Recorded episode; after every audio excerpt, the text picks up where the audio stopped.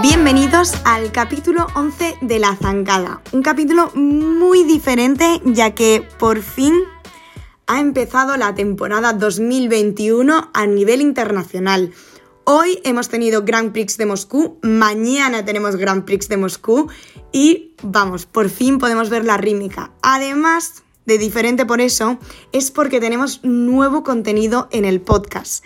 Empezaremos hablando con esas noticias nacionales e internacionales y luego pasaremos a esa nueva sección. Una sección de salud donde vamos a poder hablar con expertos en nutrición, psicología y fisioterapia. Vamos a hablar de temas que están muy relacionados con la rítmica y además que me parecen muy importantes. En esta ocasión vamos a contar con Laura Suárez. Ella es psicóloga deportiva, además que ha sido gimnasta y nos va a contar un poquito lo que es el hecho de la retirada, qué tipos de retiradas hay, además de darnos recomendaciones y tips que nos pueden ayudar un montón. Además de, de, todo esto, es que vais a poder mandar vuestras dudas, vuestras preguntas o cosas que os estén pasando o que os pase alguna de vuestras gimnastas y ellas os responderán en nuestros capítulos. La verdad que es una sección muy chula y que me parece que es muy importante y que se debe de trabajar más con estos profesionales dentro de nuestro deporte. Luego de esta sección tenemos la entrevista que estará con nosotras ni más ni menos que Carolina Rodríguez. Ella ha sido tres veces olímpica y es la gimnasta más longeva en participar en unos Juegos Olímpicos. La verdad es que hablaremos con ella un poco de su situación actual, además de muchas cositas, y por eso os lo recomiendo 100% que escuchéis su entrevista. Luego tendremos esa sección musical que ya sabéis, como siempre, hay que averiguar a quién pertenece esa música, apuntar, ya sabéis, nombre de gimnasta o conjunto, con qué aparato y en qué año. Luego lo preguntamos en nuestras redes sociales y ya sabéis que el que primero lo responda aparecerá en nuestro Instagram y en nuestro Facebook. Vamos allá entonces con las noticias de estos últimos días.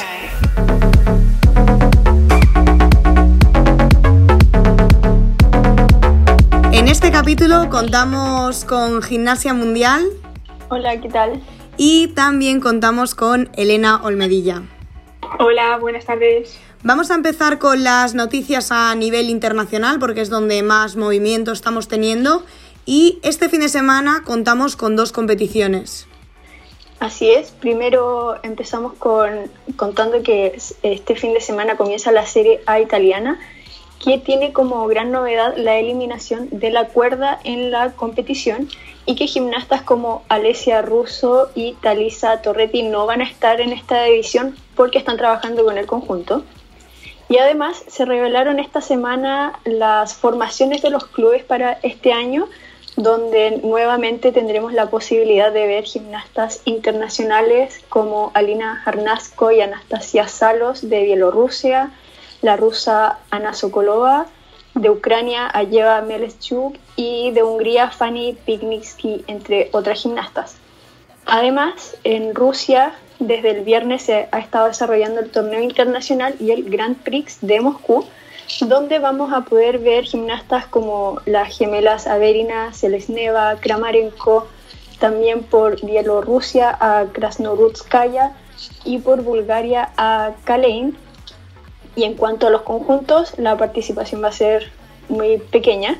Solamente vamos a poder ver a los conjuntos de Rusia, Bielorrusia, Estonia y Uzbekistán. Bueno, además de las competiciones, tenemos otras noticias no tan felices que han salido esta semana y hablamos de la selección ucraniana y más en concreto de una de las componentes del conjunto. ¿Qué ha ocurrido? Esta semana se dio a conocer una noticia que ha golpeado muy, fuerte a la comunidad de la rítmica internacional y que a la vez la ha unido mucho.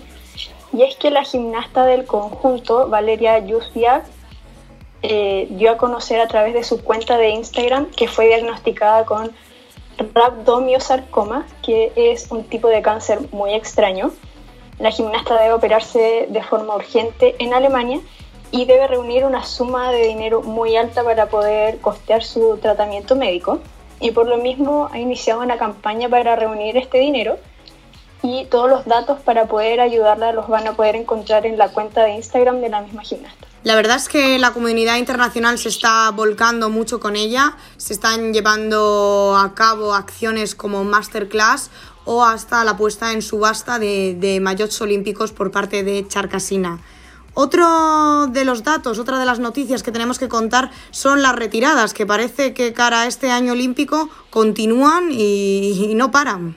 Sí, y es que siguen las retiradas. Hace unos capítulos atrás mencionamos las retiradas de Soldatova y Kuznetsova y ahora es el turno de la gimnasta de Finlandia, Rebecca Yerjalo, quien a través de su cuenta de Instagram anunció que se retiraba de la rítmica, señalando que a pesar de que ha podido seguir entrenando a pesar de la pandemia, no va a poder asistir a las Copas del Mundo de este año, producto de esta misma pandemia.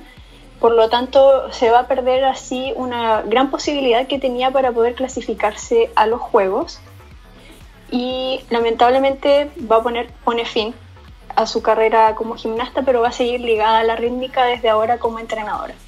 Ya nos queda por último lo que son nuevas fechas de campeonatos para este año y cuál ha sido la, la última que ha salido. El campeonato de Asia ya tiene fecha para este año ya se sabía que se iba a realizar en China, pero no tenía fecha aún. Ya se determinó que se va a realizar entre el 8 y el 10 de junio y recordamos que se va a entregar en este torneo una plaza para individual y otra para conjunto a los Juegos Olímpicos. Cambiamos ya a nacional, hablamos ya de España y la verdad que aunque no tenemos muchas noticias, queremos hablar de esa entrevista a Alejandra Quereda que se ha hecho en el Tour Universo Mujer. ¿Qué nos ha contado Elena? Bueno, Alejandra habla un poco sobre su trayectoria como gimnasta, cuándo y cómo entró en la selección a los 16 años y eh, transmite pues su idea de continuar evolucionando como seleccionadora de cara a los próximos campeonatos, ya sean europeos y mundiales, y poder luchar pues por diferentes plazas u olímpicas o importantes para la comunidad rítmica. Bueno, hasta aquí lo que son las noticias. Muchas gracias Gimnasia Mundial por estar aquí. Muchas gracias. Y también muchas gracias a Elena. Gracias, hasta luego. Nos vamos ya entonces con la nueva sección, con la sección de salud y ahí estaremos con Laura Suárez.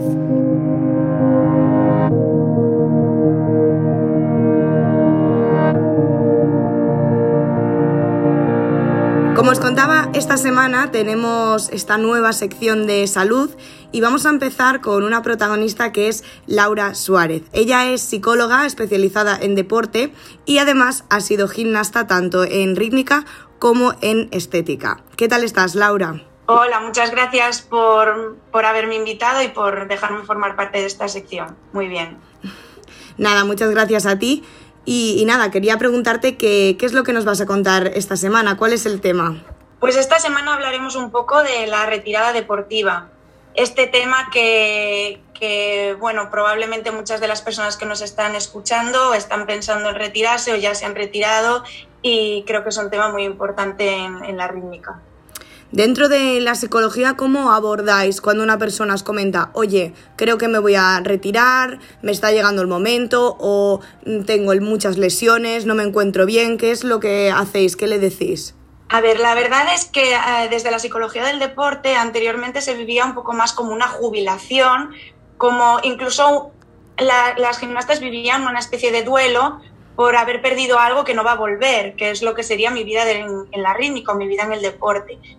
Actualmente, desde la psicología del deporte, preferimos ver este tema de la retirada como una transición, es decir, un cambio desde el mundo deportivo pues, al mundo laboral, al mundo estudiantil o a otros contextos. Luego, en el caso ya más de sentimientos, de cómo te sientes, eh, lo voy a decir en mi lugar y, por ejemplo, eh, yo que dejé la gimnasia y volví hace unos años, lo volví a dejar, ahora he vuelto a entrenar. Es como que a veces nos cuesta mucho desengancharnos porque es un deporte como muy diferente. Yo, por ejemplo, he practicado también baile, pero como que no te llena tanto como una competición o como estar tantas horas allí. Sí, eh, creo que lo que, lo que comentas quizá eh, y que sienten muchas deportistas con las que trabajamos es esa pérdida de identidad hasta este momento yo me he identificado como mm, María Paula X, la gimnasta de mi grupo, la que hace gimnasia, la que compite, la que gana, y de repente hay una pérdida de identidad por no tratar a la gimnasta en su global, porque además de ser gimnasta tiene otros roles en su vida, es hermana, es amiga, es prima, es hija, y, a veces esto queda un poco de lado cuando realmente el 90% el 80% del tiempo está pensando en, lo que es la rítmica. ¿Y qué recomendaciones les darías a las personas que les ocurren esto o que están, por ejemplo, pensando retirarse? ¿Qué pequeños tips podrían ayudarle en, esta, en este paso a esta nueva vida, por decirlo así? Bueno, yo tanto en, este tema de la transición deportiva como en muchos otros me gusta trabajar siempre a nivel preventivo. Eh, con las gimnastas eh, eh, tenemos que ser conscientes de que aunque no nos guste hablar de esto, la rítmica y, cualquier otro deporte se acabará algún día, o por lo menos se acabará algún día de la manera que lo conocemos como gimnastas, o porque nos haremos mayores, o, porque, bueno, como hemos comentado que puede haber una lesión, y a veces evitamos el hablar de este tema. Creo que cuanta más información no solo beneficiará después, cuando ya se haya producido esta retirada, sino que también restará presión a la gimnasta en el momento que está compitiendo, ya que no es solo ese aspecto de la vida, sino que yo además cuando quiera dejarlo tengo otras, eh, otros aspectos. Nosotros eh, aquí tenemos una asociación sin ánimo de lucro que se llama Sistema Asociación y lo que hacemos es acompañar a las gimnastas y a los deportistas en este proceso de retirada deportiva. Lo que hacemos es ayudarlos a elaborar un plan B. Eh, desgraciadamente sabemos que la rítmica pues pues a muy poquitas personas como gimnastas les da de comer o a muy pocas privilegiadas, por tanto la mayoría de personas que, practican este deporte es importante que tengan este plan B. Y incluso aunque seas la mejor, no estás libre, pues esto de, tener que abandonar en algún momento tu carrera deportiva o padecer una lesión. Y lo que hacemos mucho es trabajar este autoconocimiento, porque muchas de las cualidades que tienen las gimnastas de rítmica son luego cualidades que, son muy demandadas en empresas o en trabajo o a la hora de su futuro, como la tolerancia a la frustración, la constancia, determinación, toma de decisiones, sacrificio, incluso trabajo en equipo, liderazgo. Todo esto eh, son, son cualidades que las gimnastas tienen y desarrollan en su ámbito deportivo, que lo único que falta es encaminarlas y, acabar de, dar este paso para, que les sirvan también en otros contextos y en otras situaciones. Bueno, pues nos quedamos entonces con estas, bueno, estas recomendaciones, estos consejos. Y nada, ya te esperamos en otro capítulo para que nos vuelvas a contar alguna cosita más tan interesante como esta sobre la psicología y la gimnasia. Muchas gracias, Laura. Gracias a vosotras.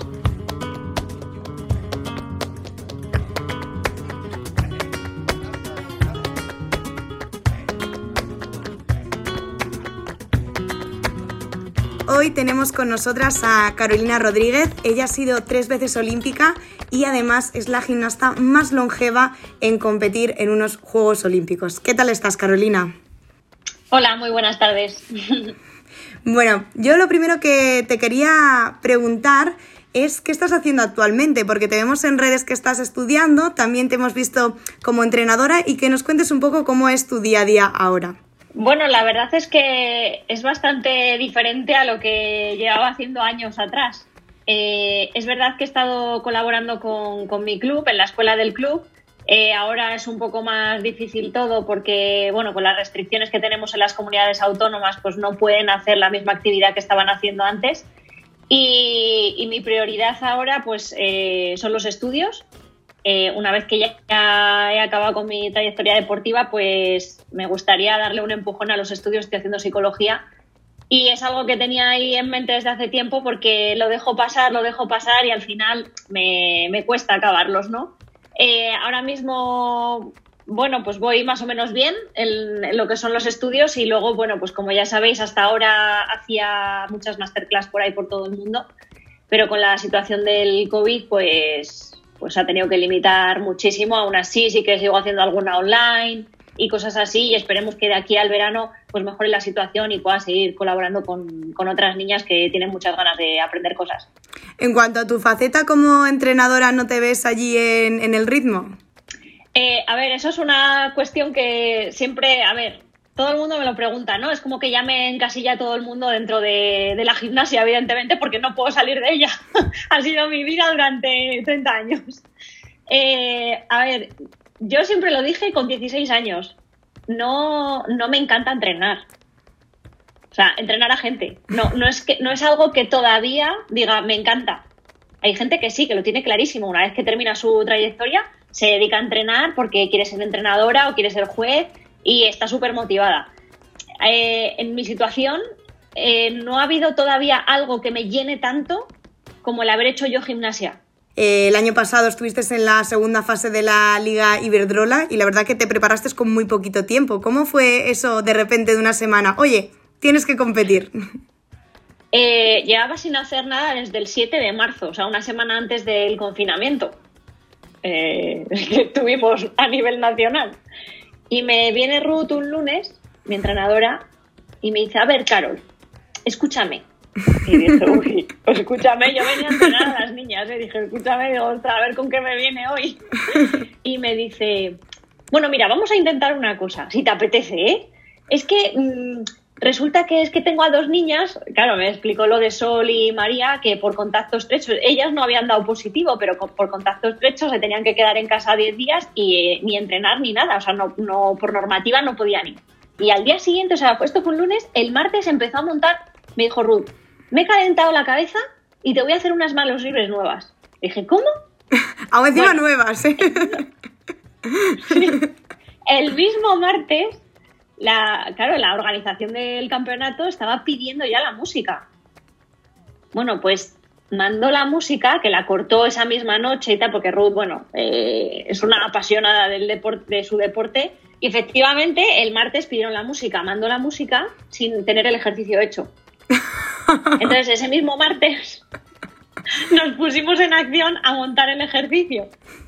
El miércoles y jueves empezó a pasar enteros y efectivamente, en tres días tuvimos que preparar unos manos libres porque el viernes ya viajábamos y el sábado competíamos.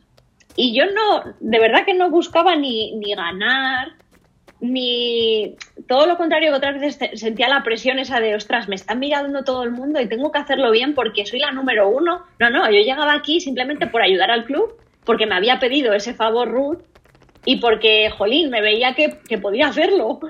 Y, bueno, pues luego sí que es verdad que, me quedó la cosa amarga de que tuve que escuchar, bueno, recibir muchos comentarios de gente de, ah, vuelve esta y tal, y encima gana medalla y no sé qué. Pero que de verdad que yo no lo hice con esa intención, no, simplemente hice mi ejercicio, me lo pasé súper bien y las jueces están ahí, o sea, quiero decir, hay jueces de toda España, son las que me han puntuado. Entonces, bueno, me fui muy contenta, pero vamos, no, no me pidáis otra porque, claro, claro. porque no sé yo si podré. Eso es la siguiente pregunta que te iba a hacer, porque como que nos sorprendes, cada día Iberdrola es, va a estar Carolina, no va a estar Carolina. ¿Tienes pensado volver o solo a petición de Ruth? No, a ver, tiene que ser una, una circunstancia muy, muy especial. Pues esto fue especial y no me dio tiempo a pensar, ¿no? Pero, pero no, no, no. En principio ya no. O sea, de verdad que mis prioridades son otras, eh, mi cuerpo ya no está para de repente tener ese estrés. y, y, porque me pilló en frío, vamos, que no, que no me dio tiempo a pensar. Pero de verdad, o sea, ya juego con mi salud. ¿eh? Ya... ya no estamos igual. No, en principio no, para la liga final no contéis conmigo. Vale, vale, vale, vale, perfecto. Vamos ya a cambiar a lo que es actualidad y te quería preguntar, sé que es un tema que ha sido un poco conflictivo este año y es un poco las acusaciones que ha habido hacia, hacia Ruth Fernández, hacia tu entrenadora. La verdad que mm, ha sido una sorpresa para, el mundo de la rítmica y quería que me comentaras un poco qué es lo que ha ocurrido realmente, cómo, cómo tú lo has visto, vamos. Pues mira, eh, a ver, yo a decir de verdad, bueno, como has visto, siempre he hablado maravillas de mi entrenadora. Lo sé. Porque es obvio, somos muchas gimnastas y muchas generaciones las que hemos pasado por sus manos.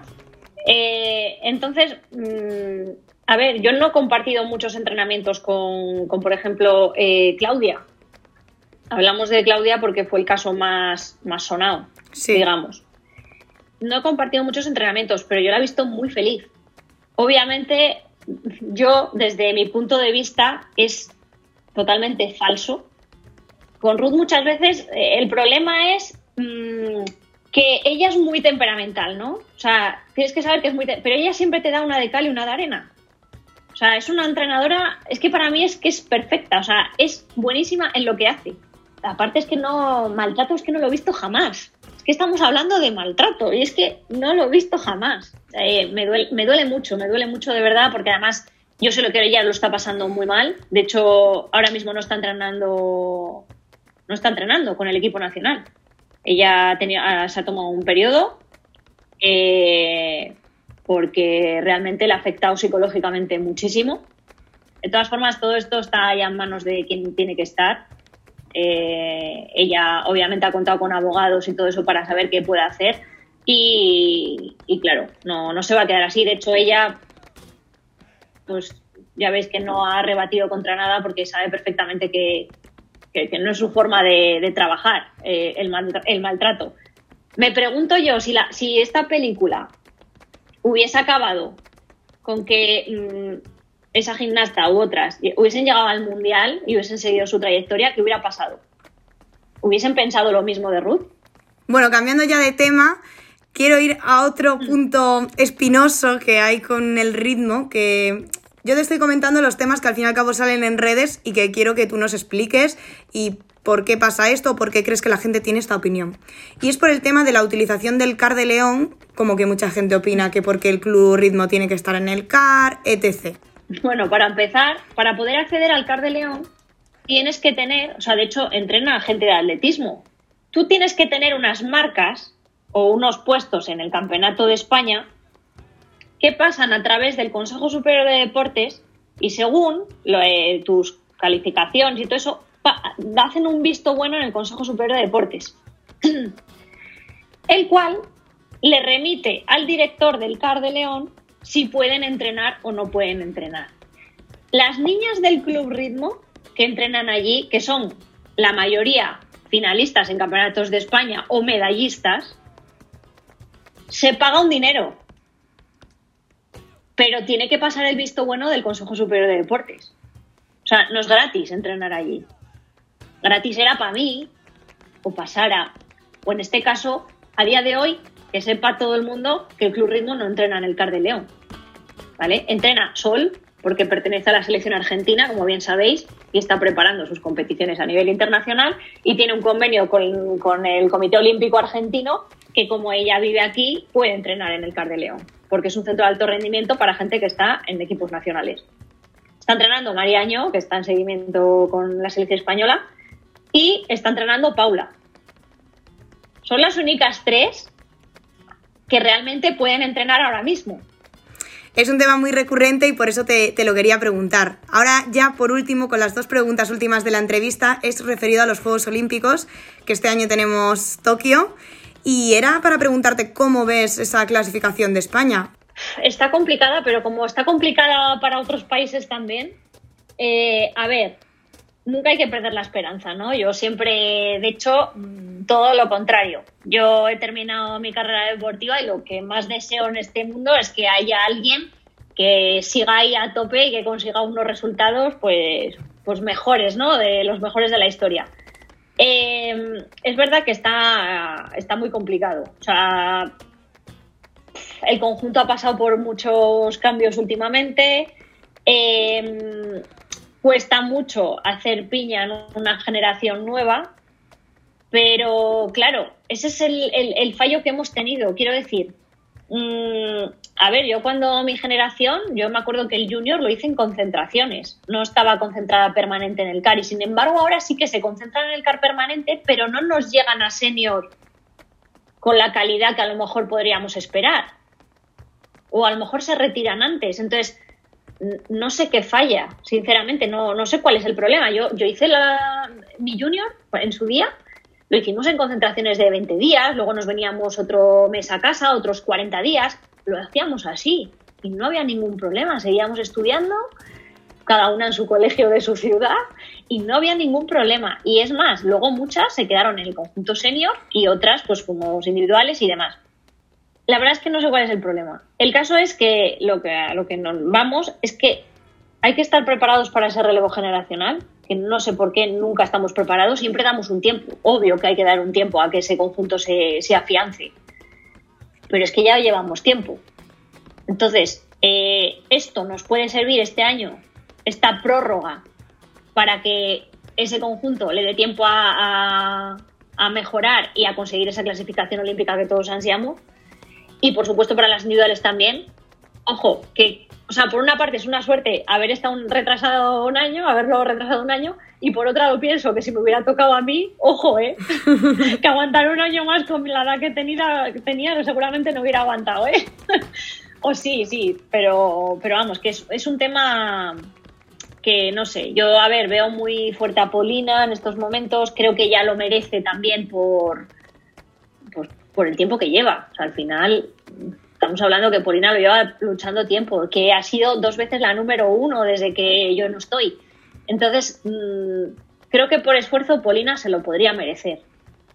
Bueno, entonces vamos allá entonces con ese test de la zancada, que son las preguntas rápidas, y te pongo un poco en, en examen, ¿vale? Venga. vamos allá. La primera es, ¿cuál es tu gimnasta favorita? Eh, es que he tenido muchas, porque son tantos años.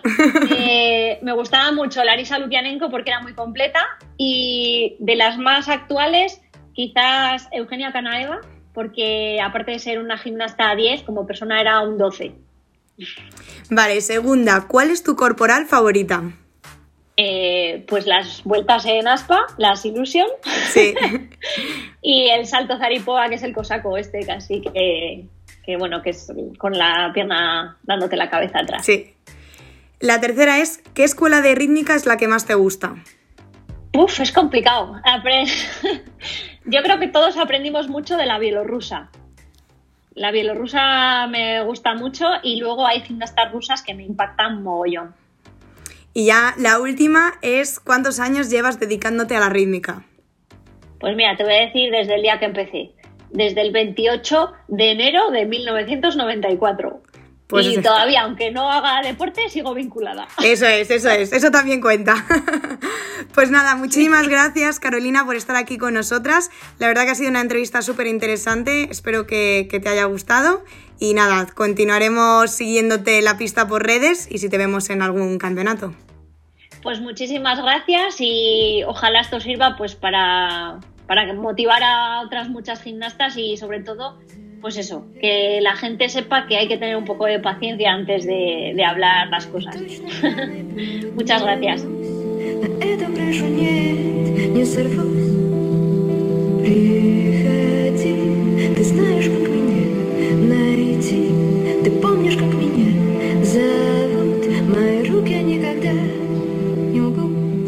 Hasta aquí el capítulo de hoy. Espero que, os haya parecido interesante. Queremos que, nos contéis si realmente os gusta esta nueva sección, qué os ha parecido también la entrevista a Carolina Rodríguez y por otra parte, cómo estáis viendo este inicio de la temporada, ese Grand Prix de Moscú y esa Serie A. Ya sabéis que simplemente nos tenéis que seguir en redes sociales en arroba la zancada podcast en Instagram y en la zancada en Facebook. Además, os preguntaremos por esta música. Recordar, tenéis que apuntar a qué gimnasta o conjunto pertenece, el aparato y en qué año. Nos vemos en el capítulo que viene.